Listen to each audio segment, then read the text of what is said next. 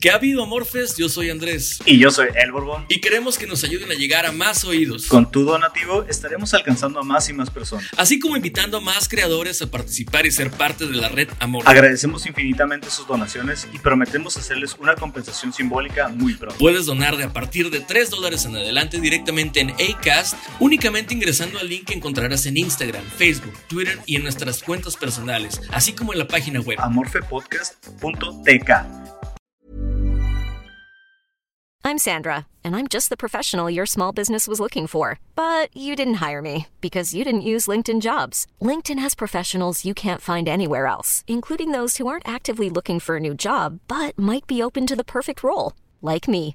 In a given month, over 70% of LinkedIn users don't visit other leading job sites. So if you're not looking on LinkedIn, you'll miss out on great candidates like Sandra. Start hiring professionals like a professional. Post your free job on linkedin.com/achieve slash achieve today. Planning for your next trip? Elevate your travel style with Quince. Quince has all the jet-setting essentials you'll want for your next getaway, like European linen, premium luggage options, buttery soft Italian leather bags, and so much more. And it's all priced at 50 to 80% less than similar brands. Plus, Quince only works with factories that use safe and ethical manufacturing practices. Pack your bags with high-quality essentials you'll be wearing for vacations to come with Quince. Go to quince.com slash trip for free shipping and 365-day returns.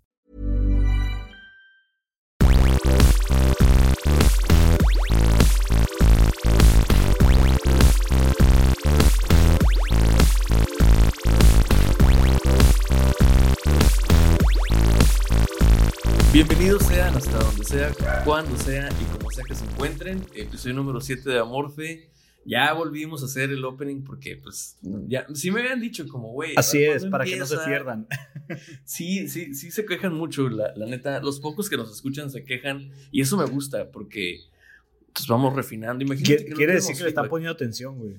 Sí, yo también pienso lo mismo. Tenemos un, ya no me voy a clavar con eso, es la última vez que digo una estadística por el momento, pero tenemos un incremento muy pequeño. Ya llegamos a 600 reproducciones, 600 621 creo. Ah, en una semana 100, güey. Son buenas, güey. Sí, son buenas, son buenas. eh, ajá, 621 reproducciones. No sé, no sé es el, a qué es, se debe. es el punto uno por ciento. No, el punto cero uno por ciento de la población de Mexicali. Ahí está, mira, ya podemos decir que, que hay algo. Em, escuchas activos tenemos. Ay, no, creo que el número era en total como 104. Ok. Bien, bien. Y bueno, ya no me voy a clavar más en estadísticas porque pues, nadie lo hace y aparte que nomás te das en la madre tú solo porque dices, "Ey, ¿qué pedo? ¿Qué pasó? Pero, eh, pues ahí están los números. ¿Tú qué onda, Borbón? ¿Cómo has estado? Muy bien, muy bien, muy tranquilo. De hecho, ahorita estaba tratando de callar a mi perro porque la pobre está, está pues, aquí en el cerco y, y estaban unos perros allá enfrente teniendo relaciones. Y pues la pobre se lo estaba viendo. estaba Bueno, inquieta. ¿Quién dice que los perros no pueden ser bulleristas? no? Exactamente. Eh, pues Borbón, a ver, tú, tú arráncate hoy, Ah, ahora sí. tú y yo, es- yo escucho. Como dice el folclore mexicano, a lo que te truje chencha, güey. Vamos a empezar, vale. Güey, el, el, el tópico, güey, con el que quiero empezar, güey, me nació. Ya, ya quería hablar desde hace mucho de esto, pero no se había presentado la oportunidad hasta hace poquito. Que estaba en Twitter y vi que este, Bárbara del Regil, güey, la estaban masacrando, no por lo de. Lo de, ay, sí, dile a tu agresor que seas feliz. No por lo de la sonrisa, güey. No por lo de haber dicho eh, prieto de forma despectiva, güey. No, no lo estaban masacrando por eso, güey. Haz de cuenta, güey, que es un video, güey, donde una morra le marca, güey. a sus- No sé cómo consiguió su celular particular de, de ella, de Bárbara del Regil. No. Entonces, haz de cuenta que alguien te marca a ti a tu celular ahorita. Ajá. Así, güey. Y no lo conoces ni nada. Entonces, esta persona le marca a Bárbara del Regil y, Bárba- y le dice, ay, Bárbara, quiero que me felicites por no sé qué chingados, ¿no? Y entonces Bárbara, se molesta y le dice, yo nada más te quiero pedir que en tu vida me vuelvas a marcar, por favor. Le dice otras dos, tres cositas y le cuelga, ¿no? Total, la gente la estaba masacrando, güey, por la forma en que le contestó, güey. Lo cual se me hizo bastante, pues, estúpido y, y es como, güey, ¿por qué sentimos, güey, que tenemos el derecho, güey, de violar la privacidad de alguien solo porque es famoso, güey? Entiendo Mm. la idea de que son famosos porque los vemos, porque les damos fama, porque tienen ciertas peculiaridades que los hacen estar en televisión, en radio, en los deportes o lo que tú quieras, ¿no? Pero siento yo que hay demasiada población que piensa que esa gente nos debe favores, güey, nos debe la vida y nos debe demasiadas cosas. Ejemplos de esto, no pues obviamente te acuerdas de cuando Pepe Madero este, se limpiaba los besos, güey.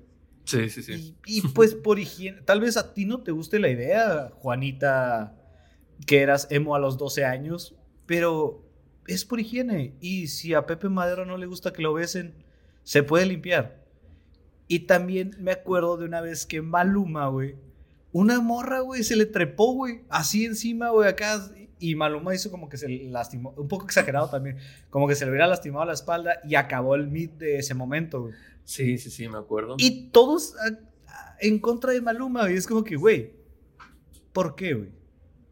¿Tú a qué crees Bueno. que se deba este tipo de reacciones de la gente, güey? Quiero pensar que eh, a lo mejor varias personas apelarían a una falacia muy famosa que es que a nosotros te debes, güey. Por ejemplo, ¿no? Tú famoso, tú artista, te debes a tu público, por tanto. O sea, y esto es, esto es, una, esto es un argumento que usa, no estoy diciendo que esto sea lo que yo opino, ahorita te voy a decir lo que yo opino. La gente dice, no, pues tú te debes a lo que yo, a, a- a mí, a lo que yo hago como, como espectador o como consumidor tuyo. Por tanto, pues lo mínimo que podrías hacer es ponerme una cara bonita Ok. y saludarme y cumplir mis caprichos. Eh, ¿Qué te cuesta un minuto de tu tiempo, Bárbara del Regil? O qué te cuesta, o no sé, a lo mejor la morra que le habló a Bárbara del Regil le habló en buen pedo, ¿no? Así como de, oye, no, yo te apoyo mucho, Bárbara, lo Sí, que sea, ¿no? Y Bárbara dijo, güey, ¿me apoyas o no? ¿Qué vergas estás haciendo con mi teléfono personal, güey? Eh, lo de Pepe, él lo explicó una vez. No sé si se hizo viral o no. Sí se hizo viral su video, pero no sé si hizo viral su explicación. La el vato explicación, dijo, no. güey, mira, ahí está. El Como- vato dijo, Como todo en la vida, güey. Siempre se hace viral lo culero, güey. Pero nunca se hace viral, güey, la exposición de lo que. eh, la explicación o la razón de. o algo que exonere al sujeto. Solamente se va a viralizar lo culero y ya. Claro que sí, eso, eso, tenlo por seguro. Y eso es lo que pasó. Pepe dijo, güey, la neta, ese video lo tomaron. Si, si yo atendía a 500 personas ese día, ponle tú que, no sé, 350 eran mujeres. Entonces, dijo, para ese entonces yo iba como en la persona 400. Me faltaban unas 100 personas.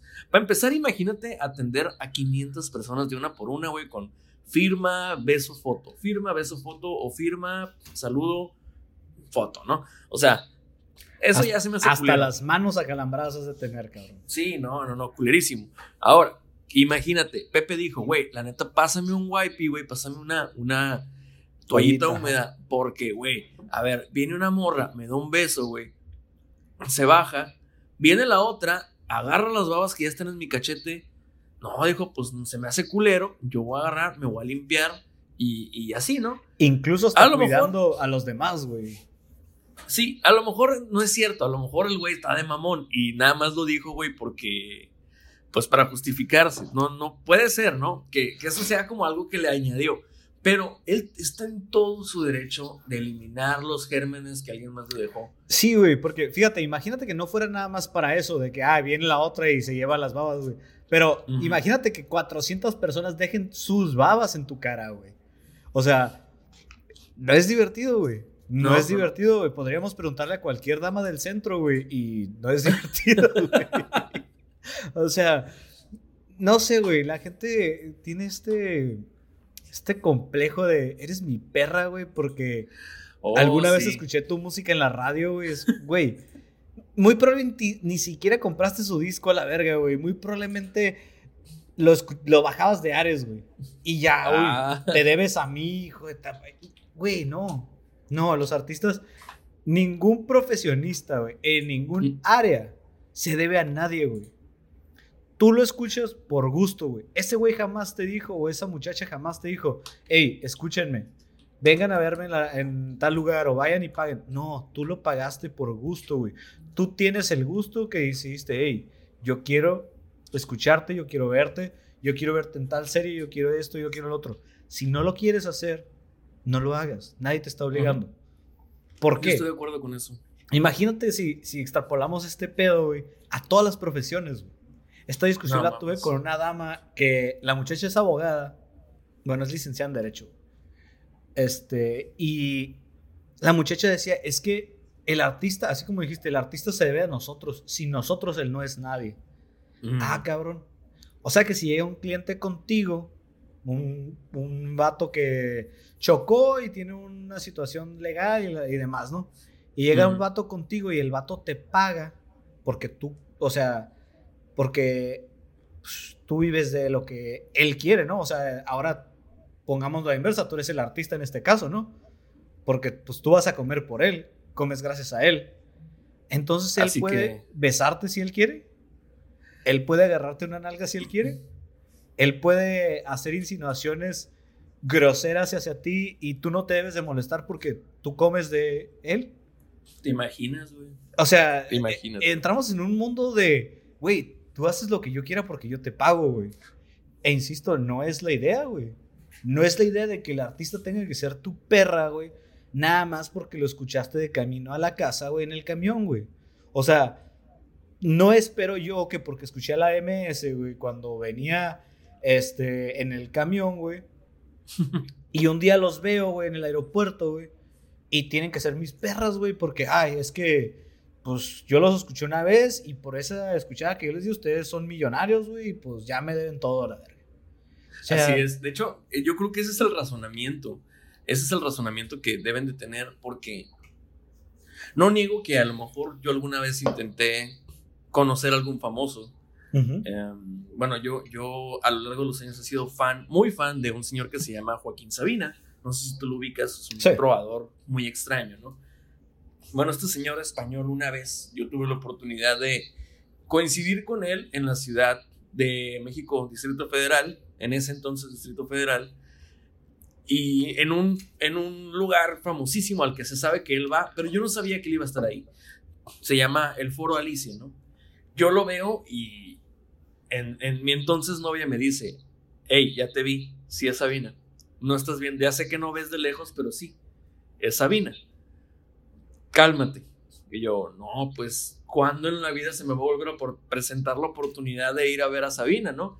Ahí voy corriendo, güey. Subo las escaleras. Era un VIP, obviamente, no me dejaron pasar tan fácil. Pero al final de cuentas dije, nada más quiero una foto. Como que se vio lo que yo estaba intentando hacer.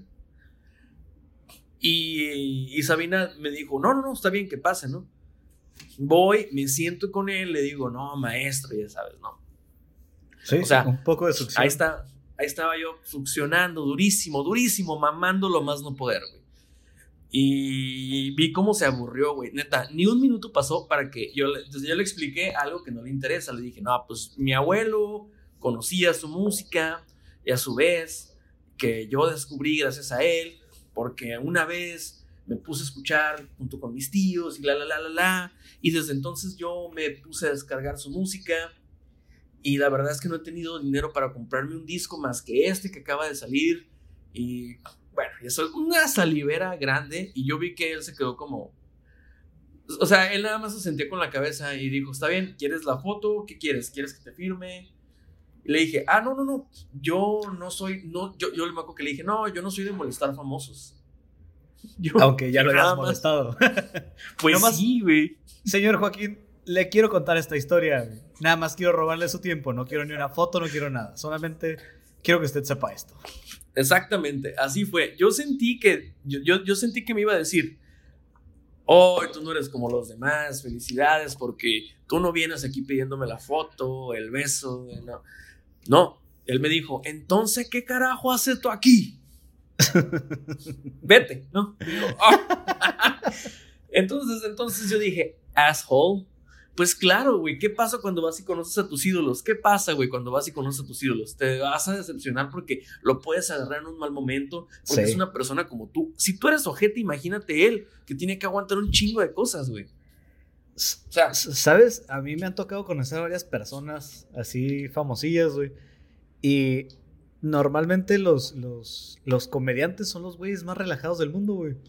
Esos güeyes, por ejemplo, a mí me tocó conocer a Alex Fernández, güey. Hace como dos o tres años cuando vino aquí a Mexicali. ajá. Y el vato se quedó hasta la última persona que estaba en el bol bol para tomarse fotos, güey.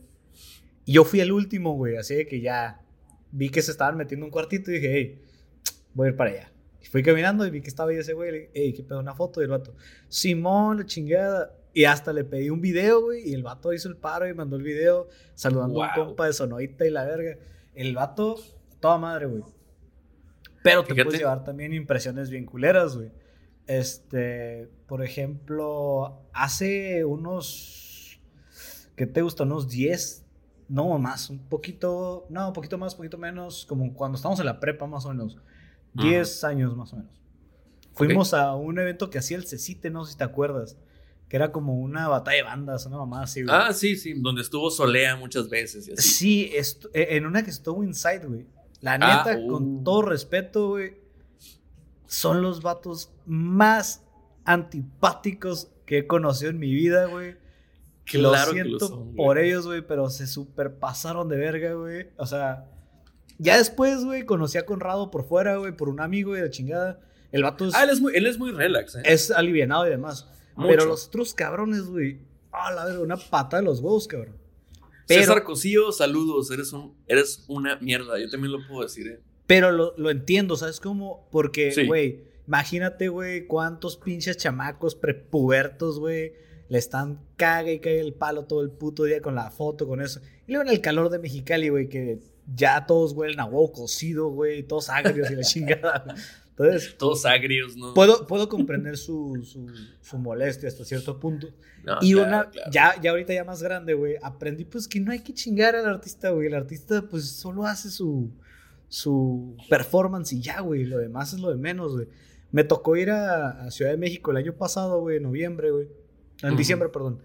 Y me tocó conocer a Slobotsky, güey, el güey de la cotorriza. Ah, sí, me acuerdo. Pero haz de cuenta que, o sea, ni foto ni nada. Iba a, el vato iba para el baño, güey. Y se me hizo súper nefasto, güey, molestarlo en ese momento, ¿sabes? Como porque, pues, güey, va al baño, güey. ¿Por qué vergas lo tendría que molestar con que, ay, la foto y la chingada? Entonces fue como Sí. que, verga, lo vi, lo saludé y fue como, qué chingón, güey. Y se fue, güey. Ya, este, dos días después me tocó conocer a este Juan José Covarrubias y a Chava de los de Cine y Alcohol en el aniversario. Los vatos a toda madre, la chingada, güey. Pero sí, güey, creo que los comediantes han sido los más relajados en cuanto a eso. Pero entiendo, güey, porque alguien como Maluma, por ejemplo, güey, o alguien como J Balvin, güey, de esa talla, güey, se emputen, güey, con la gente, güey. Porque Claro. el comediante tal vez sí tiene esa racha a la, una vez a la semana o dos veces a la semana y unas dos, tres personas a la semana que lo vean en la calle, en su vida cotidiana y, hey, la foto, esto y la chingada. Pero, güey, si eres Maluma, si eres J Balvin, güey, todos los putos días, por lo menos, güey, 25 personas, güey, te van a pedir la foto. Si eres Claro, Cristiano claro, claro. Ronaldo, si eres Cristiano Ronaldo, que creo es el sujeto más reconocible en el mundo, güey. No importa si te gusta el fútbol o no, güey. Ese güey, por lo menos 30 personas al perro día, güey, le han de pedir una foto. Fácil. Y entendería si el vato un día me dice, no. No, no, que quiero tomar fotos. güey". Y Sí, no tendría eh. por qué, güey, crucificarlo, ni decir que es una mierda, ni que picha tu mierda basura y la verga, porque no se quiso tomar una foto conmigo. Porque, güey, es la s- sesentava foto que se toma en ese puto rato, güey. Y el y vato aparte solo que se los quiere comer- queman, güey. y el vato solo los se queman. quiere comer su puta Whopper, güey, y déjenlo en paz a la verga. O sea, es- o sea, güey, así como a uno le gusta ir a disfrutar su puto café en un Starbucks sentado valiendo verga, güey, que nadie le hable, Ujú. que nadie lo moleste, güey. A ellos también. Que ellos sean Luego- atletas o que sean del ojo público y demás, no los hace menos humanos, güey. Lo peligroso para ellos es que los están cancelando por eso. O sea, ya, ya las redes sociales, la ebullición que alcanzan las redes sociales en minutos, güey, por una sola conducta fuera de contexto, güey, Sí, los tiene en jaque, güey. sí, sí, sí, sí, sí. Y se me hace súper basura eso, güey. O sea, güey, ¿quiénes somos nosotros para cancelar algo, güey? O sea, güey, con tanto contenido en el- internet y en el mundo, güey, ¿por qué, ¿por qué deberíamos estar cancelando a alguien por, como a Richie Farrell el chiste de pedofilia, güey? Güey, es un Sí. chiste, está gracioso, güey. Lo siento, güey. El timing. O O sea, sea- a, mí, a mí lo que me rompió de ese chiste fue el timing. Es como. O sea, no, no me da risa la pedofilia, no me da risa. Me da risa el compromiso de él en el mommomento. Fue como. Exactamente. Y las tres veces que lo hace es gracioso, güey. Y así es Por como te das cuenta que no es, uno, eh, es- no es una ofensa, no es necesi- O sea, siempre que hagas un chiste tiene que ser más gracioso que. O sea, en este caso, si es cierto, se está burlando de una situación culerísima, güey. Pero en este caso en particular, la situación no existe, no es real. Y ese problema, güey, lo estamos teniendo hoy en día bien cabrón. No podemos discernir de qué es real y qué no, güey. O sea, ya hay gente, güey, que no logra decir, ah, mira, esta es una hipótesis o esta es una premisa inventada bajo la cual se va a hacer un chiste. O decir, mira, este güey se está burlando de un caso de 1975 en el cual a una niña, güey, le pasó tal cosa y esto y esto ahí, güey, creo yo que ya puede ser un poco más personal. Y los únicos que tienen lugar a ofenderse son las personas cercanas a esa persona, güey. ¿Sí? Claro. En caso de que sea una persona muerta o demás y la chingada. Por ejemplo, hay un capítulo de Leyendas Legendarias, güey, de Polet, güey. No sé si lo has escuchado. Sí, sí, sí. El, eh, o sea, descansa en paz la niña, güey, con todo respeto y todo lo que tenga que pasar. Pero en ese se hacen muchos chistes sobre cómo la mamá se hizo pendeja, güey. Y es muy divertido, güey. Pero no nos estamos burlando de que maten a una niña. güey. Nos estamos riendo, güey. De todo lo que conlleva, güey. Haber escondido a una niña atrás de una cama y que nadie se diera cuenta por cuatro o cinco días, güey. Fue muy irónico. Por sí mismo es irónico. Exactamente, la situación se presta a que puedas hacer muchos chistes sin tener que revictimizar a la niña, güey. Y quienes resultan ah, posibles ofendidos de esto deberían de ser sus familiares, que al final del día no podrían ofenderse, güey, porque bajo ciertas investigaciones ellos fueron los culpables, güey. O sea, güey, sí, no hay una sentencia del juez, pero las investigaciones señalan que ellos tuvieron mucho que ver en la muerte de la niña. Entonces, ¿quién se podría ofender de esto? La gente que no logra entender que es un puto chiste y que no estamos burlándonos de la niña, estábamos riéndonos de lo que, de la espera de esta situación, güey. O sea, está bien cabrón ese pedo. Ok, para, para cerrar, yo creo el tema, sí te voy a poner un ejemplo que vi el otro día y tú me vas a dar tu opinión. Tú me vas a decir si vale el chiste o si sí estuvo muy ofensivo, ¿ok? Va. ¿Te sabes el antiguo adagio, chiste, analogía, fábula, no sé, de el pastel y la silla? Sí. Ok. Que en una silla hay un pene erecto y en la otra silla hay un pastel. Sí. En una silla te tienes que sentar y, en la y, la- y lo que está en la otra te lo tienes que comer. Entonces te puedes sentar en el pastel y comerte el pito o puedes comer- sentarte en el pito y comerte el pastel. Bueno, sube una chica a Twitter una foto de su abuelita con Alzheimer. Ah, sí la vi, sí la vi. Sí. Ah, ok, ya ves, pues contexto. Sube la foto, la, la abuelita tiene los ojos cerrados, está soplando a la vela. No, no, no está soplando la vela, está enfrente del pastel. Y Sí. alguien pone, abuela, no. O sea, como- pues se sentó en el pito, ¿no? O sea, Sí, eso- sí. Es, e- es análogo a eso, eso es lo que tratan de, de decir. Se, se Ahora- logra, se logra comprender con el puro contexto. Bueno. Pero ahora, su abuela no se sentó en ningún pito. Tal vez. La abuela, la abuela, tal vez. Bueno, o sea, se tuvo que haber sentado, se tuvo que haber sentado en al menos uno, güey. Varias veces. Es abuela, es abuela, así que por lo menos una vez. Empecemos Por por, lo ahí. menos una vez. Pero bueno, entonces, el, el chiste te lleva a eso. O sea, el chiste te lleva a, a- a pensar. Ok, es una señora enfrente de un pastel con una cara peculiar, como con los ojos cerrados y soltando un suspiro. Sí. Así, ¿no? Entonces, Tú, tú, lo ejemplifiqué para ustedes que no están viendo, hice la misma cara, ¿no? Entonces. Hizo una cara de, de pseudo placer. Pseudo placer, ¿no? Como de, oh. Entonces, la abuela, güey, la, la, chica esta dice, es mi abuela, carajo, tiene Alzheimer. Se molestó, se ofendió, pues. Sí, entonces yo me atreví, me tomé la libertad de ponerle en un tweet, oye chica, es que no se está riendo nadie. Yo sí logro ver que no se están riendo de tu abuela. En realidad, el chiste es muy viejo. Lo que pasa es que la imagen es análoga al chiste. Se puede jugar con eso, pero nadie está burlando a tu abuela. Y mucha gente, güey, me empezó a decir, este pendejo no entiende. La, la, Me empezaron a pendejear bien duro en Twitter. Entonces, yo te pregunto, ¿tú crees que vale el chiste o que no nos debemos de meter con eso porque es la familia de la morrilla?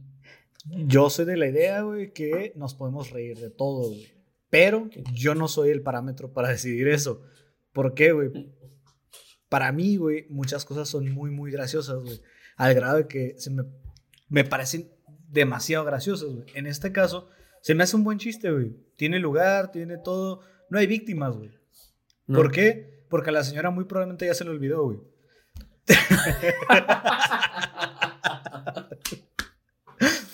Bueno. Wow, el timing, güey, el timing.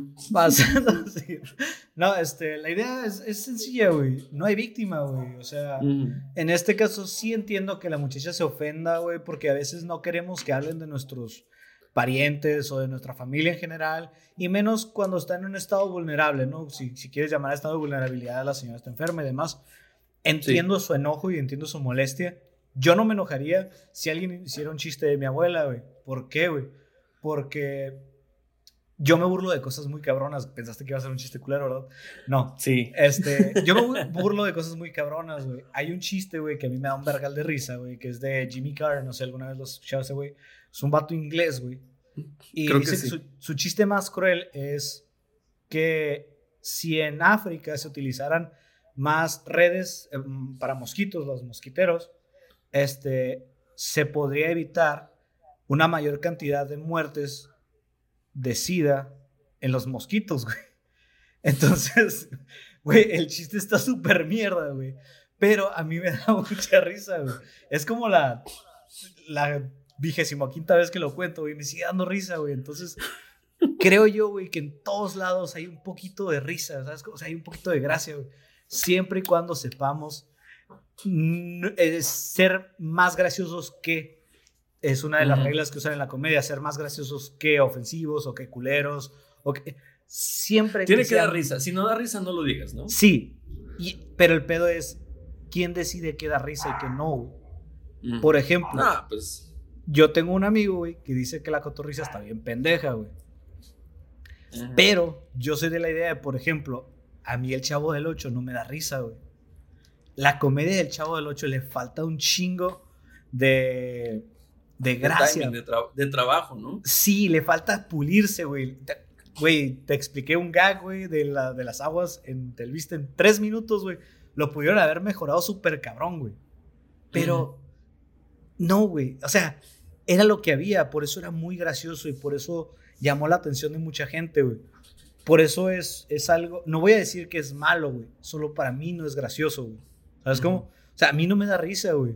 Ese, ese, humor del pastelazo, güey, no me genera nada. Es como si estuviera viendo, no sé, güey, La Pantera Rosa, güey, o Tommy Jerry, güey. No se me hace gracioso, güey. Ándale, Mr. Bean. No se me hacen graciosos. Pero eso no quiere decir que no sean graciosos. Para mí no lo son. Y estoy en todo mi derecho de decirlo, güey. Pero yo no decido qué es gracioso para quién, güey. A mí se puede encantar el Chavo del 8, güey. Güey, en Brasil, güey, el Chavo del 8, güey, es la mamada, güey.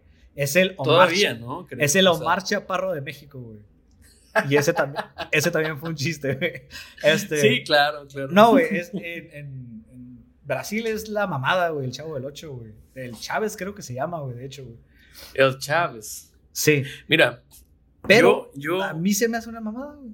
No me da risa. Yo te voy a decir algo. Sí entiendo, ¿no? Yo honestamente crecí en mi casa, crecí viendo el Chavo del 8. No te lo voy a negar. A mí, a mí me da risa muchas situaciones.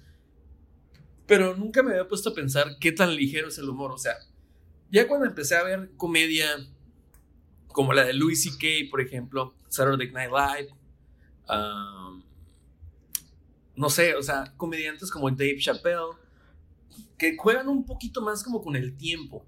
Y ahora, una cosa muy importante, a mí me influyó en el humor, güey. Los Simpson, la neta, el tiempo, el timing, yo por eso siempre digo el timing en la comedia es importante, porque el build-up de los Simpson, güey, es importante cómo dicen los chistes, güey. O sea, los gags en los cuales pasa algo y Homero, o sea, por ejemplo, Homero dice algo, ¿no? Como lo del señor Thompson. ¿Te acuerdas de esa escena? Que se van a cambiar de identidad y dice, bueno, yo, su nueva identidad en vez de señor Simpson va a ser el señor Thompson. Si yo me refiero a usted como el señor Thompson, usted me va a decir hola, ¿ok? Ok. Hola, señor Thompson. Y se queda callado Homero. a ver, va de nuevo. Usted recuerde que ya no es Homero Simpson, usted es Homero, Homero, usted es el señor Thompson. Y dice, de acuerdo. Ok, de acuerdo hola, señor Thompson. Se queda callado otra vez. Entonces, como que ya pasa el tiempo, una cortinilla como de mm, unos cigarros ahí, varios cigarros después, ¿no? Y dice, a ver, si yo le piso la cabeza mientras le. No, si yo le piso el pie mientras le digo, hola, señor Thompson, usted va a mover ligeramente el cuello. ¿Ok? Hola, señor Thompson. Y se ve cómo lo está pisando bien cabrón. Y Homero se voltea con el otro agente y le dice, ay, creo que le habla a usted. O sea, ese timing, güey, es como, te lo crearon, una vez falló, dos veces falló, a la tercera hicieron el chiste, güey. Ese build-up no lo tiene nada en México, güey, la neta. Es, que es humor más barato, güey. Es ese pedo, güey. La, la, comedia tiene ciertos, cierta estructura, güey. Y una de ellas es, es, precisamente eso, güey. Hay una, hay, para hacer chistes, güey, hay una regla de tres, güey. Que consiste en llevar una premisa, güey, y hacer dos situaciones normales. Y la tercera es donde haces tu, tu remate, tu pon, para que sea gracioso el chiste, Este, en este caso es exactamente uno, un ejemplo, Las primeras dos veces, Homero no dice nada, Y en la tercera, güey, es cuando dice, creo que le hablan. En, entonces, en ese momento, güey, es cuando te cagas de la risa, güey. O sea, es como, o sea, la mayoría de los chistes, güey, eh, de comedias gringas, por ejemplo, güey, están basados entre la regla de tres, que es eso, dos premisas iguales y una tercera que sea muy discordante y que te, te saque de... Que no, que no, lo esperes, ¿no? Sí, que no lo esperes completamente.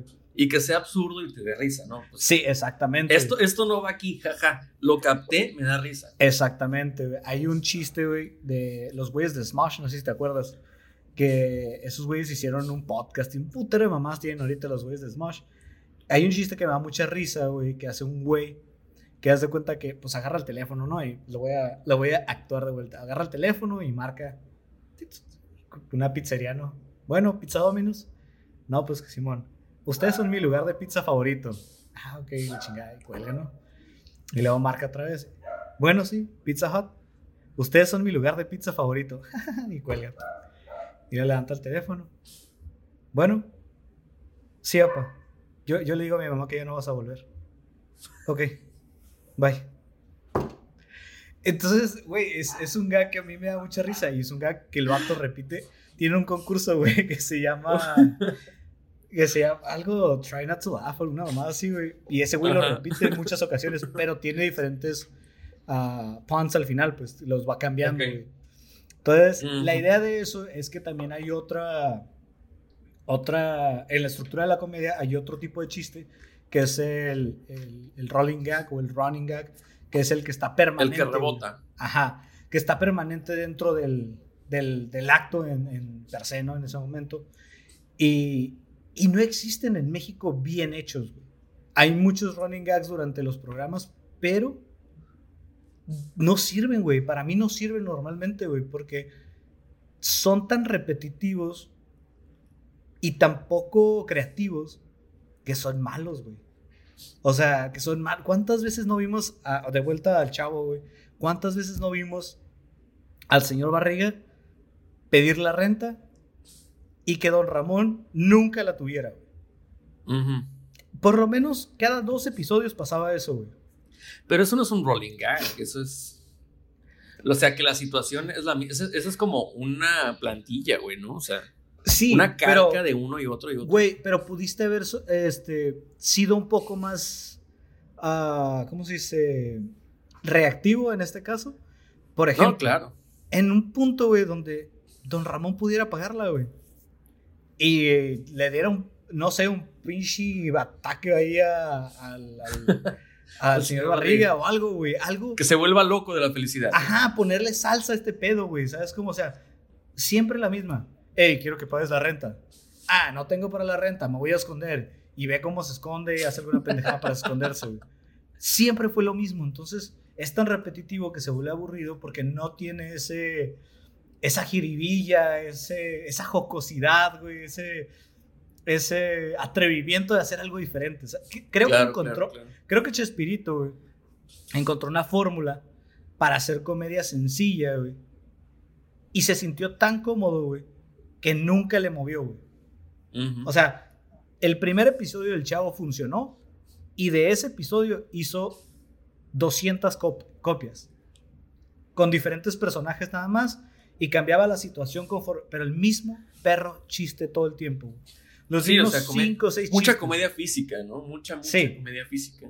que el, el- el golpecito al chavo, que el golpecito a Kiko, que la, La, la- cachetada. la patada de la pelota, la cachetada a Don Ramón, siempre, güey. Entonces, hoy en día, güey, no ves eso, güey.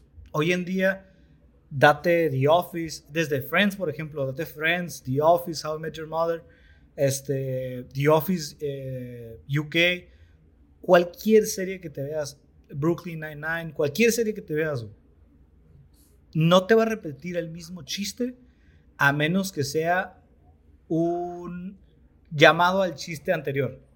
Un así como- gag. Así como ah, hace seis capítulos, güey, dijimos esta mamada, güey. ¡Pim! Aquí está otra vez. Y es como que, a la verga, sí es cierto, güey. Y te cagas de risa, güey. Pues claro. No existía Sí, en la pues, comedia mexicana. No existe ese hasta es- la fecha, no existe. Ese es la, la- el, el tipo de narrativa que tiene el, el gringo, yo creo. Vean, no lo vamos a ver nunca aquí en México, yo creo, porque a lo más que llegamos, y es nuestro tesoro nacional a nivel comedia, es Eugenio Derbez. Piénsalo. Y tampoco es, para mí tampoco es gran cosa en el sentido de, de, de comedia, pues, o sea, es, No, no, es una comedia sencilla. Sí, Muy eh, ligerita. Ok, no voy a decir que no es gracioso, güey. Sí me he reído con capítulos de, de, de cuando existía XH Derbez y ese cotorreo, ¿no? Pero Sí. hoy en día no, o sea, y fíjate que la comedia detrás de sus programas, güey, no depende de él, güey. Él es un actor muy bueno y todo lo que tú quieras, pero la comedia detrás de sus programas, güey, los escritores eran Jurgen, Fran Evia y otros dos monos, güey. No me acuerdo Gus, si Roberto creo Flores. que Gus también. Gus, Gus el de. el- Gus. el- Gus Rodríguez. Gus Ah, Gus Rodríguez que acaba de que acaba de morir hace poco. ya Creo era- que también, le- también le llegó a escribir este, este vato de, de Twitter, güey, que soy bien fangirl yo con ese güey, con el Dexter Petrelli, güey. Simón, ya, ya, sí. Dexter también le llegó a escribir. Lo curada es que Dexter lo conozco personalmente, güey. Sí. Sí. Pero por situaciones raras, güey. Pero, digo, no, no es agradable, solo raras que no pienso explicar. Tal vez después. Pero te digo, la, Pero cara, mira- la cara de la comedia en México han sido ellos y no le damos chance a otras, eh, no sé, otras caras, otros personajes, otros sujetos. Güey, si, por ejemplo, de este, de este capítulo en particular, si la gente lo está escuchando, denle oportunidad, si les gusta Derbez, güey, denle oportunidad de escuchar a Fran Evia, güey. Vayan y dense el especial en YouTube de Fran Evia. Ese güey es la mamada. A mí se me hace muy gracioso, güey. Muy, muy gracioso. claro. súper cagadísimo. Y el vato escribe, güey. Cabroncísimo, güey. El vato, su comedia, güey, es buenísima. A mí se me hace Ok. súper buena, güey. Mm. Y es. Pues ya saben. Si les gusta XHRBS y todas esas mamadas, ellos escribieron esos capítulos, güey. O sea, es como este. ¿Cómo se llama? Conan, Conan O'Brien. Ajá. Si les gustan los Simpsons de la, de la segunda temporada a la octava, Conan O'Brien escribió esos capítulos, güey. En Así su gran mayoría sí los escribió. Es Denle Conan- oportunidad a Conan, güey. Como comediante, güey. Es, es, son esas pequeñas también. cositas, güey. Pero es el pedo. En México, güey, nos quedamos con las mismas peras, perras caras, güey. La de Omar Mira, Chaparro, por ejemplo, la de Derbez y párale de contar a la verga. también yo he notado que aquí en México hay cierta tendencia al stand-up, pero hay, hay demasiados stand-uperos que no sé quién, eh, no sé si tú vas a coincidir conmigo, pero hay muchos que no sé quién les dijo que son graciosos, o no sé si, no sé, o sea, por ejemplo, yo honestamente no me da nada de risa, güey, pero así, nada de risa. ¿Cómo se llama? Que sale con Franco Escamilla. Mm, la mole. No, la mole sí me da risa. De hecho, la mole tiene una rutina que te cagas de la risa, güey. Me tocó ver Muy buena. En Ciudad de México Muy buena. Y él mejoró, güey, porque era, era malísimo. Era, era pues, humor corriente de rancho Monterrey acá, súper zarra, güey. Mejoró mucho. No, ¿Quién- es otro güey. ¿Quién será? Pues no es el Paquito Maya, pero también ese güey no me cae. Es otro güey. Uno que, que es como un cholo, güey, no sé. Ok. Que habla como cholito. No, te debo el nombre, güey. Pero, por ejemplo, ¿quién le dijo a ese cabrón que es gracioso? ¿Quién le dijo, güey? a la neta, güey, y perdón si te ofendo, güey, pero ¿quién le dijo a Ricardo Pérez que puede hacer comedia, güey? Honestamente, es un vato que cae bien, güey, pero como comediantes ya bájate, güey. ¿Sabes que jamás Bájate, un stand-up de él, güey? Canta, güey, se pone a cantar. ¿Neta? Sí. Nunca lo he te voy, a, escuchado te, voy a- en stand-up. te voy a pasar ahorita uno acabando el capítulo. Por ejemplo, Es ¿quién que- le dijo al escorpión dorado que da, que da risa, güey? A mí me da risa la comedia física a veces.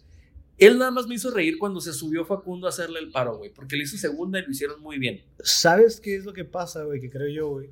Que es gente que es cagada en la peda, en la fiesta, en el desmadre, güey. Porque, por ejemplo, yo y un amigo coincidimos en que la mole, güey, es muy cagado, güey, cuando está cotorreando, güey. Cuando está en la mesa, güey, se me hace muy cagadísimo, güey. Pero hay stand-ups de ese güey que a mí de verdad no me mueve nada, cabrón. Es como que, ah, ok, pues Simón, jaja, jiji. Y ya, güey. Y yo creo que a Ricardo Pérez, güey, le pasa lo mismo, güey. Que es un vato muy cagado. La cotorreza es un ejemplo. El vato tiene un cerebro muy, muy hábil para pescar el chiste, güey.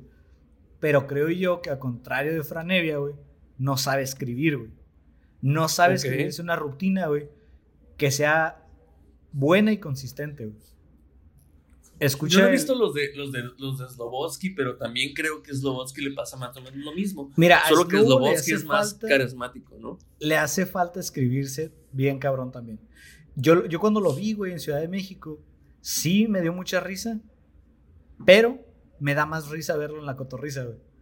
Se me hace mucho más gracioso en cotorriza que en Pues espontáneo. Sí, como- yo creo que ellos son más comediantes tipo Will Ferrell, que son güeyes que, por ejemplo, Will Ferrell improvisa, güey, un putero de sus escenas, güey. Y se, se ven muy divertidas, güey. O sea, Muy gracioso, muy graciosas, güey. Porque a veces la espontaneidad es mucho más gracioso que lo escrito, güey. Entonces, creo yo que eso es lo que les pasa a esos güeyes, que son güeyes Pero es cagados. que tienes pero que tenerlo, ¿no? Eso de ser espontáneo tienes que tenerlo. Sí, Si no lo sí. tienes, estás perdido, güey. Sí, no te puedes forzar, güey. No te puedes forzar a hacer No, chistes, güey. Porque... No sé, es como, es como, por ejemplo, a mí me da risa que, por ejemplo, un- una dinámica, ¿no? Que está graciosa es que, por ejemplo, yo considero que yo no soy nada gracioso y que tú sí eres muy gracioso. Entonces, por ejemplo, esa dinámica a mí me, me gusta porque, por eso yo alguna vez te busqué a ti para, para hacer el podcast, porque yo sentía eso, ¿no? Como que yo estaba platicando cosas y tú rematabas. Y entonces yo siempre dije, órale, eso, eso está bueno. Por eso pensé, no, va, pues estaría bueno hacer un podcast con este vato. No sé si a lo mejor les pasa a muchas, gen- a muchas personas, güey, a muchos comediantes lo mismo. ¿Sabes qué, güey? Vamos a hacer un proyecto. Y a lo mejor Ricardo, güey, se busca Slobots, que este güey es bien cagado en lo espontáneo. Simón. Sí, sí, sí. sí. Algo, algo así, Slobotsky, pues súper gracioso el güey. No sé, eh, caso, caso de El Cojo Feliz es como, pues está el cojo, que la neta a mí no se me hace gracioso, pero está el tío Robert, que es como, güey, ese vato de la nada te hace comedia, güey. Güey, el tío Ese va- Robert es una mamada, güey. Es- a mí se me hace impresionante ese güey. Sí, sí, a mí se me hace muy cabrón. Y el vato está súper estudiado en cine y la chingada, güey. No, sí, el vato es una Estoy macana, esperando a que estrenen su película, la de OK, está bien. La estoy Sí. esperando. Iban a estrenarla en marzo, cabrón. Y pasó lo de la contingencia y todo ese cotorreo, güey. puta. Ya le han dado para atrás demasiadas veces a esa Sí, película, güey. eh. Ya, demasiadas. ojalá, ojalá y Prime le, le aviente una feria para transmitirla por Prime o algo así, güey. Porque A ver qué Netflix, pasa. Netflix no creo que se aviente el tiro, pero Prime sí, sí tiene más huevitos. A ver qué pasa, pero pues bueno, entonces ya concluyendo el, el segundo tema que se hizo este de los comediantes, este, fue el primero, ¿no? Que, que dejen en paz a los famosos, Sí. eh, no conozcas a tus Sí, no los- te vas a... Y no, no, no es cierto que te debes al, al... No es cierto que el famoso se debe al público, sí es cierto que tú disfrutas de algo que ellos te dan, muchas veces gratis, muchas veces sí hay que pagar, Sí. Muchas veces lo que les paga es la regalía a ellos, pero aún así no tienes, aunque tú, le, ah, como tú dices, puedes contratar a un abogado por hora y no es como que yo no voy a ir contigo, Borbón, sabes que te voy a contratar, ¿cuánto cuestas a la hora? No, pues tanto, te lo voy a dar y para darte unas cachetadas, ¿verdad que no? O sea, no, pues no. O para o sea- darte unos besos y la chingada. Es como, no, güey. no, no, ajá, exacto. Cada No, quien no tiene su función en esta vida, la verga. Cada quien, quien tiene su profesión o su trabajo en lo que está haciendo. Y Claro. lo que pagas, recibes lo que pagas, güey. Hasta ahí a la. Si tú le consumes a un artista su disco, tú compras su disco, eso es lo que recibes. Eso es lo que te mereces, güey. Su disco. No compraste su disco y aparte venía un cupón que decía válido por unos besotes, güey, de Pepe de Panda, güey. José, Exacto. José Madero, perdón. No se llama Pepe Pan. José Madero. O sea, no, güey, no. O sea, ahí sí. Compré el disco de Belinda, güey, y me debe unos besotes a la verga. Güey, ¿qué pedo, güey? O sea, ¿dónde están sus derechos como persona, güey? O sea, estamos diciendo que podemos toquetear a la gente nomás por comprar sus servicios, güey. Pero- Ahora, si, si eso fuera cierto, yo preguntaría, ¿dónde venden los discos de Belinda? Bueno, eh, pues ya concluida la, la sección anterior, que fueron dos temas en uno, eh, pues me da, me da, vuelvo a hacer un, un bounce back, ¿no? Como, como en la comedia, a- al episodio anterior, güey, en el cual les dijimos que nos preguntaran cosas y nosotros íbamos a responder. La sección se llama, Borbón, ¿cómo se llama? Se llama No hay preguntas tontas, solo pendejos que responden. O no hay preguntas pendejas, solo pendejos que responden. Esta sí es con respuesta, ¿verdad? Esto sí es con respuesta. Anónimo también. Eh, ¿Consideras o consideran que el feminismo de hoy es mejor o peor que el de antes? Verga, güey. Güey, Papa caliente, ¿eh? tenemos el mejor panel, güey, para contestar esto. Dos Dos hombres hombres. pseudo blancos, güey, cisgéneros, güey. Binarios, güey. Este- y aparte de que te aseguro que los dos seguimos a Jimena Sánchez en, en Instagram o algo así, o mínimo a Ana Paola, güey. Claro que sí, güey. Claro que sí. Enton- Entonces, Uf. bueno, no importa, vamos a intentarlo. Mira, te voy a decir, si quieres empiezo yo y ya tú, tú, me, tú me complementas. ¿Dijo, O me- dijo alguna década, el feminismo de alguna década en particular? No, el de antes nada más, así puso. Pero Pues- yo voy a tomar el de antes como el de los 50, 60. Va, va, va. Va. ¿No? Entonces, mira. Mejor o peor. Yo no hago juicios de valor. Yo nunca me pongo a decir, ay, es que es mejor, es que es peor. No me conviene. A menos que sea algo personal. Pues a mí se me hace mejor el sonorense que los mariscos al Sami, ¿no? Por ejemplo. Esos, esos tipos de juicios, pues claro que los hago todos los días. Pero a mí si me preguntan qué es mejor o peor, te voy a decir una cosa. Simplemente son distintos. Pues Hubo sí. cambios. Hubo cambios. El problema, tal vez el problema, y por el motivo que me estás haciendo esta pregunta es si yo me considero parte del, porque tú y yo alguna vez hablamos, persona anónima que, que preguntaste, tú y yo alguna vez hablamos, y si yo te dije, yo soy feminista, yo me considero feminista. ¿Por qué?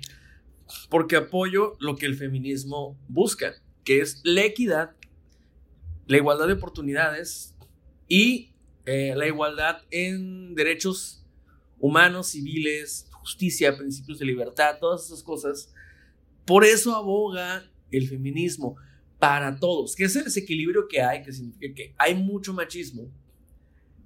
El feminismo lo que hace es bajar la balanza y equilibrar las cosas, que estemos iguales. No dice que somos iguales, dice que es equitativo, que tenemos igualdad de oportunidades y que tenemos equidad de responsabilidades, derechos, etc, etc, etc. Por ejemplo, yo no tengo derecho a abortar, porque yo no puedo abortar, porque yo no puedo abortar. Pero, una tienes- mujer, Pero tienes el derecho de hacerlo, güey. Aunque no puedas hacerlo. pues sí, aborto bastante seguido. Pero bueno, este, así las cosas, ¿no? Entonces, yo lo único que considero es que el panorama actual del feminismo puede tomarse como mal habido porque empiezan a haber cosas nuevas que de repente son más bien llamativas, que son escandalosas, que son choqueantes, pero yo pienso que va muy ad hoc con lo que está pasando ahorita. El feminismo ya, ya, nos, ya le dijeron a las feministas, sí, sí, sí, ándale, sí, ahí está tu equidad. Ya pueden votar, ya pueden tener trabajo, ya se tumbaron ciertos estereotipos, pero sigue habiendo de fondo muchos estereotipos, muchos prejuicios, muchos problemas sociales a raíz del machismo. Entonces, claro que sigue habiendo un desequilibrio. Se ha avanzado un poco, pero también se ha retrocedido un mucho. Y yo pienso que no es que haya mejor o peor, simplemente que ha evolucionado. Se ha ido para adelante y ya se han incorporado elementos que a lo mejor no a todos nos gustan, o a lo mejor a algunos sí les gustan, pero que es más incluyente, güey, vaya. Sí incluye muchas más problemáticas, muchas más perspectivas. Y no, no estoy de acuerdo en todas, honestamente, pero eso ya no es mi asunto, güey. No sé. Ahí la dejo yo. Yo voy a ser bien sencillo. Este, yo creo que el feminismo de antes, 50, 60, 70, si quieres, este, estaba más enfocado. Eh, era un, un feminismo muy acorde a la época, porque no era pedir, era tomar. Era, yo quiero tal cosa, voy a hacer que pase. Y hoy en día creo que están... A ver, ¿cómo? Sí, está mal enfocado o trataron de abrir tanto su... como su...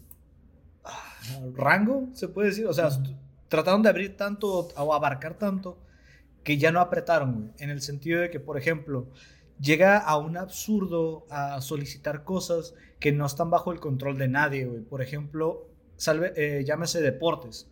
Este, solicitar que en la liga mexicana, por ejemplo, en cualquier liga, este, se les pague por igual a jugadores hombres como mujeres.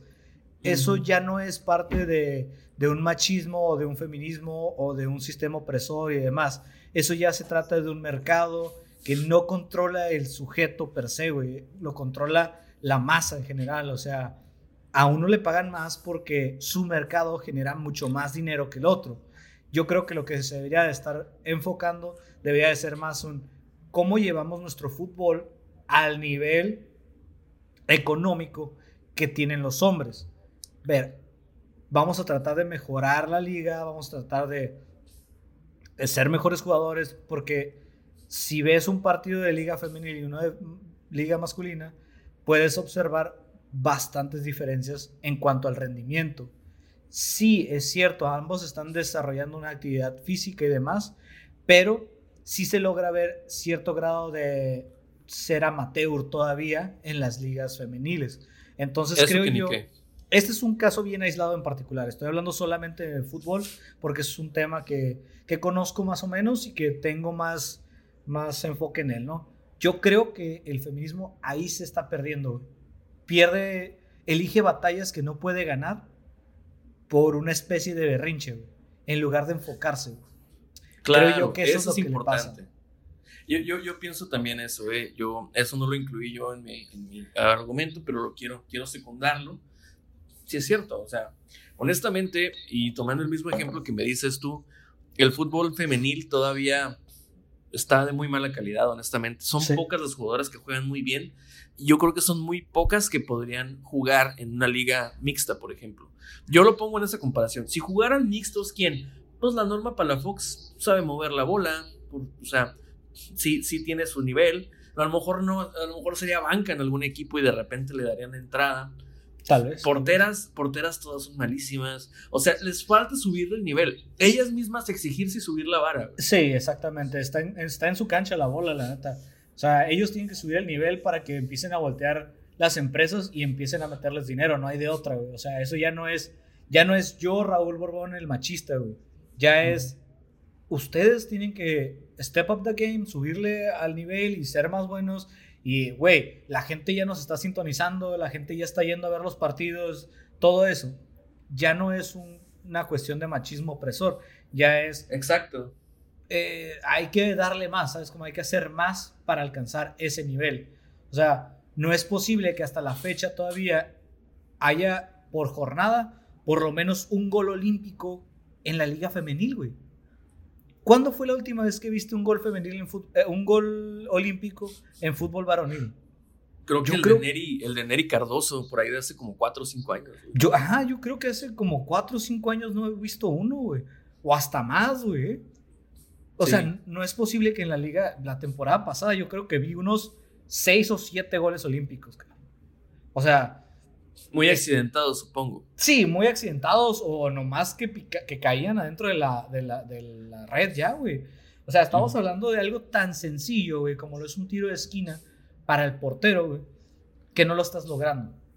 Ya no me desvío vez... del tema, pero la idea es esa. No, no, pero está bien. ¿Tú, ¿Tú, crees que sería entonces, ahí te, va, ahí te va esto que nos va a enfocar? ¿Tú crees que sería equitativo que hagan las porterías más pequeñas? Yo creo que sí.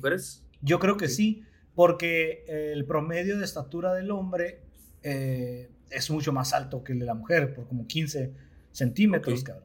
Entonces creo yo que sí deberían de estandarizar tanto la portería como el campo, porque yo sé que me van a odiar, porque físicamente no somos lo mismo, no estamos igual en cuanto a los atletas y lo que tú quieras. O sea, yo soy un güey que está fuera de forma y cualquier morrilla de esas me gana corriendo a la puerta de mi casa, cabrón pelada. Sí, claro. Eso lo acepto totalmente. Pero no se comparen conmigo. ¿Sabes cómo? O sea, se tiene que comparar con. Si se van a comparar con un futbolista, se tiene que comparar con el chatón, güey, si quieres. Que es un vato troncón y lo que tú quieras, pero el vato se lleva de calle a cualquiera de esas damas, güey. Y el problema es ese, que las canchas sí deben de ser un poco más recortadas y las porterías un poco más bajas, porque sí les quedan muy grandes. Siendo bien honestos, les quedan muy altas, güey. Eso es lo mismo que yo pienso. Les han de y es que pasa en todo el mundo. Sí, y ¿sabes qué? Pasa en todo el mundo. Yo he visto el fútbol, la Bundesliga femenil y pasa lo mismo. ¿eh? ¿Cuánto mide una portería? Como dos días, ¿no? Sí, son dos días de altura por y son 13 de... No, son como 13. 13 de largo, güey. 13 de largo, wow. No. Son puteros de largo. deberías de dejarla de que unos 1.90 de altura y a lo mejor unos 8 metros de... 8 metros de, de altura. Tal vez, tal vez. Yo creo que tendría que ir alguien a hacer una ecuación para los promedios, así, promedio de altura de un portero varonil con el promedio de altura de la morra, ver cuál es el porcentaje de diferencia y ese porcentaje restarlo en, las, en los tamaños de las porterías para que quede afín a la estatura de las morras. Pues. Porque sí es complicado, sí es mucho más complicado, claro. O sea, claro, claro. Bueno, pues ahí contestado. Entonces la primera, la primera pregunta, y vámonos con la segunda, Borbón. Pues yo tengo una polaridad de, ideas de este lado, güey. Una es, es una pregunta muy sencilla, güey. Creo que pensaron que estamos estúpidos o algo. Pero la pregunta es, ¿qué pesa más, güey? ¿Un litro de agua o un kilo de tornillos, güey? A lo cual respondo, güey, este, con el vasto conocimiento que tengo de física, eh, pesan lo mismo. ¿Por qué? El kilo de agua es eh, eh, perdón, el litro de agua es estandarizado y según yo un litro es igual a un kilo eh, en cuanto al agua. Los tornillos pues pesan un kilo, por lo tanto pesan igual. Ya si hablamos de cualquier otro líquido que tenga una densidad más alta, ya es más diferente. Por ejemplo, un litro de aceite pesa un poco más que un litro de agua. Eh, pasando a esa pregunta, pues estaba muy sencilla. Este, creyeron que porque era abogado era un pendejo, me imagino, o porque no iba a saber de, ese tipo de cosas. Pero. No, es, que tú lo has dicho, la densidad de la masa. Eso es. Sí, eso es lo que. Sí, y el estándar es ese: es un litro de agua pesa un kilo. Entonces, ya fuera de ahí, cualquier cosa es lo de menos. Entonces, la, la idea, la siguiente pregunta fue un poco más enfocada a el área de, de mi expertise pero quiero que nos ayudes porque la pregunta es que si, si la pena de muerte está lista para el sistema mexicano. No. No. no es un rotundo no. Eh, así es un rotundo. gigante no. Nunca. Te voy, a, te voy a decir, te lo voy a hacer muy sencillo y te voy a pasar el balón ya de aquí, pero a ver, tú me dices si, si concuerdas o no conmigo. Simplemente mírate el documental o la, la película documental Presunto Culpable Sí. y hazte la misma pregunta que tú nos hiciste a nosotros a ti y creo que te vas a poder contestar. Ahora sí te paso el balón a ti que eres el experto. Así, el Chile no. No, de plano no, el sistema no funciona. E incluso aunque mejoraran el sistema, no. ¿Por qué? Porque la idea de que alguien pueda matar a otra persona solamente porque existe evidencia de que realizó un delito, este, se me hace abrumador para el ser humano porque estás coartando cualquier tipo de posible reivindicación en futuro. Cosa que ha pasado muchísimas, infinidad de veces. Eh, hace unos 5 o 6 años yo estuve trabajando con un proyecto que hoy en día está en Netflix. No sé si lo han visto, el de ah, Proyecto Inocente. En este Proyecto Inocente trabajamos este, varios compañeros de la facultad en Ciudad de México y en Tijuana. Y la idea es básicamente que revisan casos de gente que está en el, en el Green Mile, que es el pabellón de la muerte, ya de lo que sigue para, para, morir, para que te ejecuten. Y el pedo es que se han absuelto de esas personas que están esperando su, su, su ejecución, se han absuelto como 65 personas en los últimos 5 años, cabrón. Wow. Y hay gente que todavía está esperando a que se les lleve un caso, o una- una- un juicio más justo o menos sucio como se les ha llevado a cabo. Y tienen 20 años esperando. O sea que, o sea que me estás diciendo que es un proceso muy costoso. Yo me imagino que es muy costoso y que también es bien desgastante y muchas veces puede terminar en un, híjole, pues no hay pruebas, no se puede, te absolvemos o sabes que demostraste tu inocencia, perdón. No, y muchos de ellos que están sentenciados a la pena de muerte están sentenciados por pruebas circunstanciales que no, nada más porque ahí estaban, pues ya valiste verga, mijo. Y, y está muy cabrón saber que alguien 15 años después de su ejecución sepas que valió verga y que en realidad no había sido él. Déjenme les busco eh, así de volada nada más, si quieres agregar algo a esta idea, pero esa es mi idea. En México, en ninguna parte del mundo el sistema de, pena de muerte ha funcionado. Este, creo yo que si queremos ser ah, muy directos y que funcione una pena de muerte, tiene que ser delitos inmediatos, o sea, que hayan pasado en ese mismo momento y que los atraparon este, en el momento, ya sea una violación o un caso de pedofilia o algo así. Creo que ahí podrías tratar de, de aplicarla, pero e incluso en ese momento, algunas de esas personas eh, necesitan ayuda psicológica o psiquiátrica y demás. Entonces, es complicado, es un tema bastante complicado. Yo digo que no, creo que tú también estás en, en la misma síntesis. Sí, sí, sí, estoy en la página misma, est- estoy en la misma página que tú. Lo único que yo puedo agregar es que en el sistema de justicia criminal las ofensas de origen sexual se consideran especialmente perversas. No, digo, o sea, es que, es que, o sea, yo creo que tu explicación es bastante vasta, pues, el, el expertise pues, tú lo tienes, y yo lo que digo lo digo como un ciudadano, y digo que no deja de ser una opinión, ¿no? Al final de cuentas, igual que la de que todos ustedes tendrán, pero yo pienso que no, que las únicas veces que es justificado matar a alguien, pienso yo, que es por defensa propia, legítima defensa y suerte demostrándolo, amigo, porque ese es un problema, pero si yo lo viera y digo, ¿sabes que si no había de otra? Soy testigo de ello, entonces sí. Es que es, es muy complicado ese tema, güey.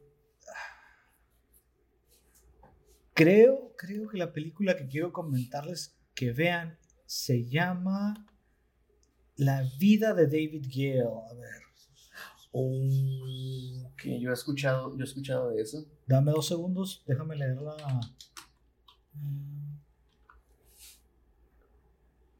Está en Amazon, creo, ¿no? Sí, esa es La vida de, de David Gale, se llama. Es con Kevin Spacey. Kevin Spacey, Kate Winslet, Laura Linney y varios Más, véanla, es una, una película bastante interesante sobre la pena de muerte y de cómo puedes ah, sentenciar a alguien que, que simplemente no es culpable, pero tienes todas las pruebas que dicen que sí lo es. Véanla, está muy cabrona. Y ya no sé si tengas otra pregunta, otra idea. No, no, no. En este punto ya, ya eh, me quedo con lo que dijimos. Pues nada más, eh, pues agradecerles nuevamente. Eh, síganos preguntando cosas. Cada semana vamos a hacer, yo por lo menos me comprometo unas dos veces por semana a abrir, abrir la pregunta, abrir la, la, caja de comentarios para que nos pongan. Nos pidieron que estemos en YouTube también. Me han pedido ya varias veces que hagamos eso, pero yo no sé. Yo no sé si tú. ¿Qué pues, dices? Si quieres, cuando termines de, de, editar, sube el audio completo al, al, al, Drive y yo lo subo a YouTube. Órale, le pones una imagen coqueta. ajá, subo el puro audio y el logo y para que la gente le pueda dar play en YouTube y, y bajar el, el orden. Es que. La madre es el buscador y todo eso. Ok, entonces ya, ya, se hizo. Entonces vamos a. Vamos a, a, dar el salto entonces a esa plataforma. Yo, honestamente, como no consumo nada de podcast ahí, no pensé, pero veo que mucha gente sí. Entonces. Ahorita hago una, una, cuenta de. O, haz una cuenta tú de YouTube y me la mandas y yo lo claro. hago todo YouTube. Vale, ya estás. Y pues nada más que nos sigan en redes para lo de la pregunta. Eh, yo estoy como arroba AndyOffline19 en Twitter y en Instagram. Este, yo estoy como eh, Borbón de 9 al final. En Instagram y en, Twitter. Cualquier duda. Síganlo. síganlo. Quienes me siguen a mí nada más, síganlo a él también. Y eh, háganle preguntas directamente a él si quieren también. Claro que sí. La neta. De lo que gusta, yo ahí me invento alguna mamada para gran, gran conversador el Borbón. Y también, pues Nada más, igual agradecer. Ah, un saludo otra vez a Andrés Vargas Russo. espero que sí escuche esto. Eh, gracias, es el que nos, nos, a mí, el que me inspiró a, hacer este podcast y el que me presta su, su saludo otra vez de bienvenidos sean hasta donde sea, cuando sea, como sea que se encuentren. Muy, muy buen tipo, Andrés Vargas Russo. Y pues nada más que el siguiente, la siguiente emisión, les voy a dar un una cosa que a lo mejor les gustaría documentarse antes, tal vez, pero eh, es, un experimento social acerca del el racismo. Eh, oh, sí, entonces va a ser un tema denso, igual que este, yo pienso, pero nada más hay que, hay, que, hay que pensar si los métodos que teníamos antes nos sirven para, como un parámetro para poder entender el racismo. Lo, lo practicaremos con un experimento que hubo por ahí de los 50 y otro que se replicó a los 80, en los 80 tratando de averiguar eso, ¿no? A lo mejor de, también de, cómo la indefensión se hereda, muchas cosas que van a ponerse interesantes. Pues nada más, después de todo esto, ya nada más quiero despedirme, Borbón. Muchas, muchas gracias por nuevamente conectarte. Oh, gracias a ti, gracias a los que nos escuchan. Un muy bonito fin de semana, tengan una buena semana. Cuídense, nos vemos y pues ya saben, vayan a seguirnos en redes sociales. Esto fue Amorfe. Muchísimas gracias por escucharnos.